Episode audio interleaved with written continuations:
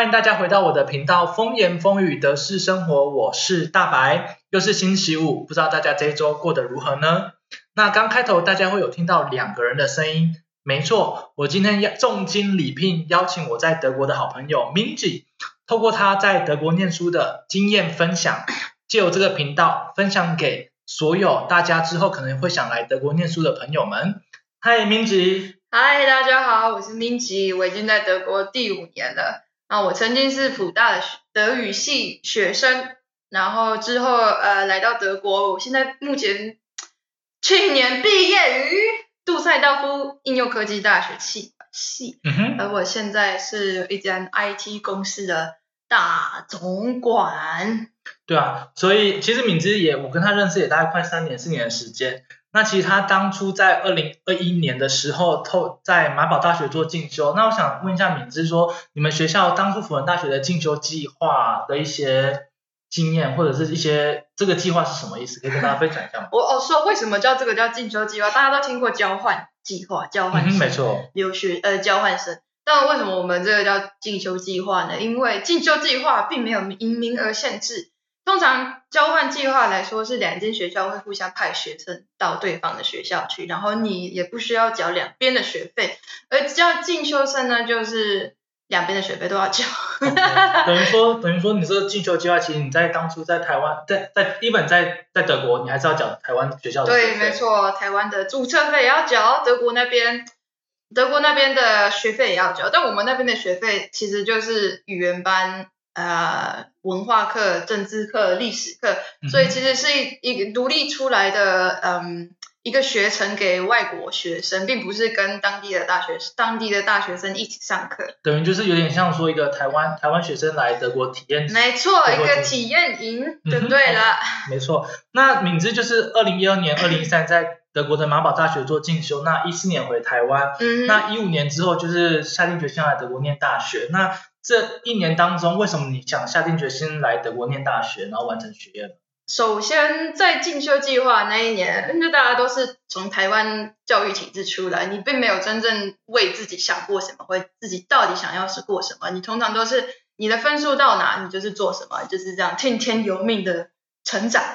而等等到我参加了进修计划，来到马堡，我首先受到了文化冲击，我受到各式各样的冲击。之后我就决定，嗯，我想要挑战，我想要有一个目标，然后我就，嗯，武大那边我就决定休学，然后全心全力的准备准备我要去德国留学的事。OK，所以那你当初，因为我我你跟我说你是就是杜塞道夫应用科技大学气管学系，那你当初申请气管学系的动机原因？那这当中这一年你在申请的准备有遇到什么困难吗？也可以跟大家分享一下。呃，我的动机就是因为毕竟，嗯，我其实是真的不知道，当时是真的不知道自己想要做什么，就像还是在台湾的时候一样啊，我分数到了，我就是念这个。所以气管系的话，在德国也是有一样的情况。如果你真的没有什么特别兴趣的话，你就是念气管系。反正念三科，你随时要转哪个方向都比较好转。也是真的没错。对，然后嗯，准备的方向的话，就是最重要的就是你的德福考试。你德福考试就是在台湾的话，大家会是要考 test。OK，然后如果你在德国的话，你可以考 DSH。嗯哼，那这两个有什么不一样？一个一个是 TestUp 跟 DSH 有什么不一样吗？TestUp 的话就像是托福一样，它是可以在全球各地呃考试。那 DS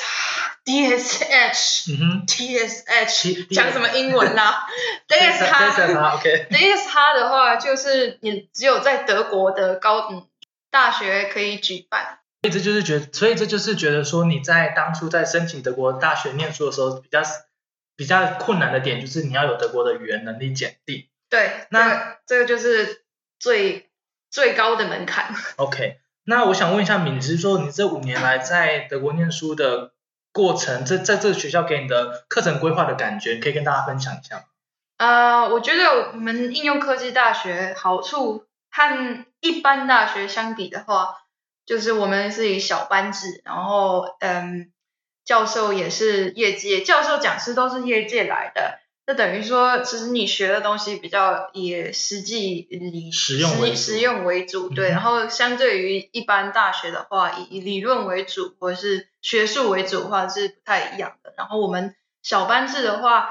嗯，一堂课最多大概就是五六十个学生，跟如果一般大学比的话，常常动辄就是五六百个学生。哦五六百人，没错，没错这蛮错。夸张的，蛮然后，所以你对教授的，嗯，你教授你有问题的话，找教授也比较好找人，然后也不用排队排太久。然后老师对学生的照顾也比较多一点，这样。OK，那你在这学校当中，那你本班上的学生都是德国人吗？还是说也有蛮多就是像你这种就是外嗯，对，嗯，要看每间学校，因为像我们学校当初招生的话，呃，它只有七七 percent 七七趴的学生是对外，就是对外国人招生，哦外国人招生，所以我们外国人就是去竞争这个七趴而已。那所以你就可以想象，一百个德国一百个学生里面，大概只有七个是外国学生，这样，其他都是德国学生。那其实真的是也蛮竞争的，因为只有七趴的话，等于说你录取率其实真的蛮对，算蛮低的。以以德国人来说的话，他们要竞争是以他们的 Abitur 成绩去竞争，而我们是以呃你的当初考试的语言的检定，对那个之外，还有加上你的分数换算，就是你整个高中或是大学，如果你有念大学的话，你那个要转换成德德国 r b two 的分数的时候，要以这个这个转换过的分数去跟其他外国学生竞争。哇，那真的是蛮新蛮真的是蛮厉害的。如果这样听起来的话，毕竟你是拿百分，你是拿七趴里百分之七，对啊那那敏芝，那你们这样子学校毕业的门槛有哪些要也跟大家分享一下看看？哦，我要先讲一件事非常重要，德国大学，嗯，说好进也不是好进，因为毕竟你要先过语言门槛，然后你要自己找资料，你要自己去申请大学，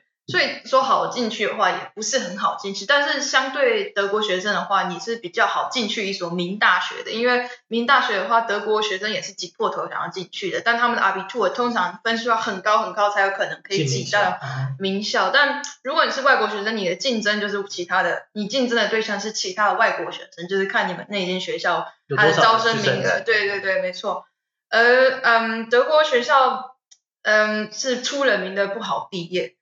所以我们现在来讲，除了考试之外，要自己安排。就像台湾，呃，如果你考试的话，是学校每个学期会给你安排考试，你只要照着学校的进度就好。但德国的话，你说德国的考试制度吗？对，德国的考试制度是你要自己去安排，就代表说你这个学期可以考这么多考试，但是你你不一定要考，那你就知道人人的惰性就是在，所以你就是会觉得说啊，一直拖，一直拖啊，我不想考数学，那我就下个学期再考，你就一直拖，一直拖。但你要毕业的话，你就是要考满这些考试，拿拿满这些学分，就代表说你的学业呃会延得很长。因为我有我有听说，就是在德国的考试，好像我有个朋友，他们就是可能二月份考试，他们就是每个礼拜就是有考一堂课，考一次，还是有这个听说吗？就等于说他们的时间拉比较长。因为像在德国念呃，在台湾念大学，他们就是那一周就是考试，哦，对对对，对对在德国的话，考试不是以周，而是以月，就是这个月，对，嗯通常就是看呃，然后你可能这个礼拜有两有有一个考试，或是你根本这礼拜没有考试，那你还可以有时间准备你下一科考试。总之，它的考试呃就是一个考试月的概念。OK，你说整整一个月就是考试月，对然后去安排去看你什么时候嗯想、想考吗？还是说对，你要先你要考试的话，你要先呃你要先 register，OK 登记？要登记没错，要先登记。登记完之后，嗯，你就可以去考试。然而，如果你觉得你还是没有把握的话，你可以在就不要登考试记。那对你不要登记，不然就是你又读了又觉得没有把握的话，你就是在考试前，我记得考试前两个礼拜、三个礼拜都还可以呃去取消登记，就代表说啊，就下次吧，留到下一次，留下学期。那你有这样做吗？哎、我常常这样做，哎，大家 我常常临阵脱逃。这个是这是不好的那个例子、啊，然后正面正面，大家还是积极去考试、嗯，不要像我。这样子。那你这样子毕业的时候有有要去实习吗？因为我听说哦，有有有，你有去做对对对，我们应用应用科技大学跟跟那个大学最大的不一样，就是我们有个毕业门槛，就是要去企业实习。嗯哼，所以嗯，所以你当初有去企业实习？有当初他就是呃，主要就是你一定要在企业至少实习三个月，然后你要你要做嘛，如果你念你是上课的话，像我们就是你要做可能有呃几项需求要呃满足，像你是在新新销部门，或是你在销售部门，或是你是当呃那个客服 support 这样子，就是你要把你所有的项目写出来，然后他要至少要满三个项目才算有哦通过，对，有算实习这样子。因为我记得在台湾，其实台湾的大学有些学系是要要去实习才可以毕业，那有些是写论文，所以我这这才会问你，就说，那你在德国学、德国念，实习加论文，对，是两个都要吗？没错，实习其实呃就是在打工，就是赚一点零用对对对，打工，然后去看去去去企业攒一下经验，但最后你要毕业的话，还是得写论文，因为台湾我记得大部分的学士学位其实是不用写论文的，那德国的话，你就是从学士开始，你就是要写论文。OK，对，那其实今天就透过借借由敏之他在德国念书的分享，那我想想借由敏之，那有什么建议给之后想要来德国念大学的学生们？啊，首先就是语言的话，我有个建议，就是因为刚来到德国，大家相信大家的口说能力都不是很好，但我觉得你可以像我当年，我知道自己口说能力不好，但我想要进步，我不想要依赖英文，所以我就下定决心，我这一年在马堡进修计划，我一字英文都不说，我是坚持不说就是即使是那种呃商店店员已经受不了我的破德语，已经转用，已经他自己都换转换成英文模式在跟我说话，我还是会用我的破破烂烂的德语回他。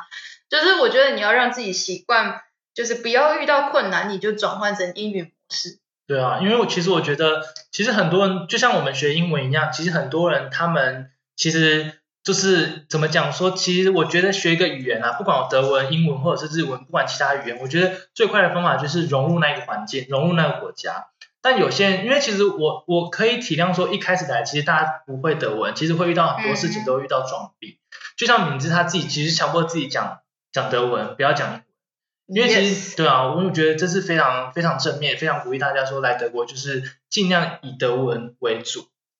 没错，就是尽量以德文为主，然后不要不要太依赖英文，因为你会习惯，对，你之后就会发现啊，你只要遇到别人用一个很疑惑的表情看你，你就马上会转成英文模式。但这其实是一个我觉得是一个不太好的习惯，因为毕竟你在德国生存，你就是需要德语，然后你要训练你的德语能力，训练你的德语反应能力，就是不要脸皮要够厚，就是不管对。不管文法有多烂，不要怕害羞，懂，不要怕丢脸，嗯。就是讲就对了。对啊。所以我觉得今天这一集呢，就是借由敏之的我的好朋友，然后来跟大家分享说他在德国这一这这一年这五年来的念书经验，想跟大家做分享。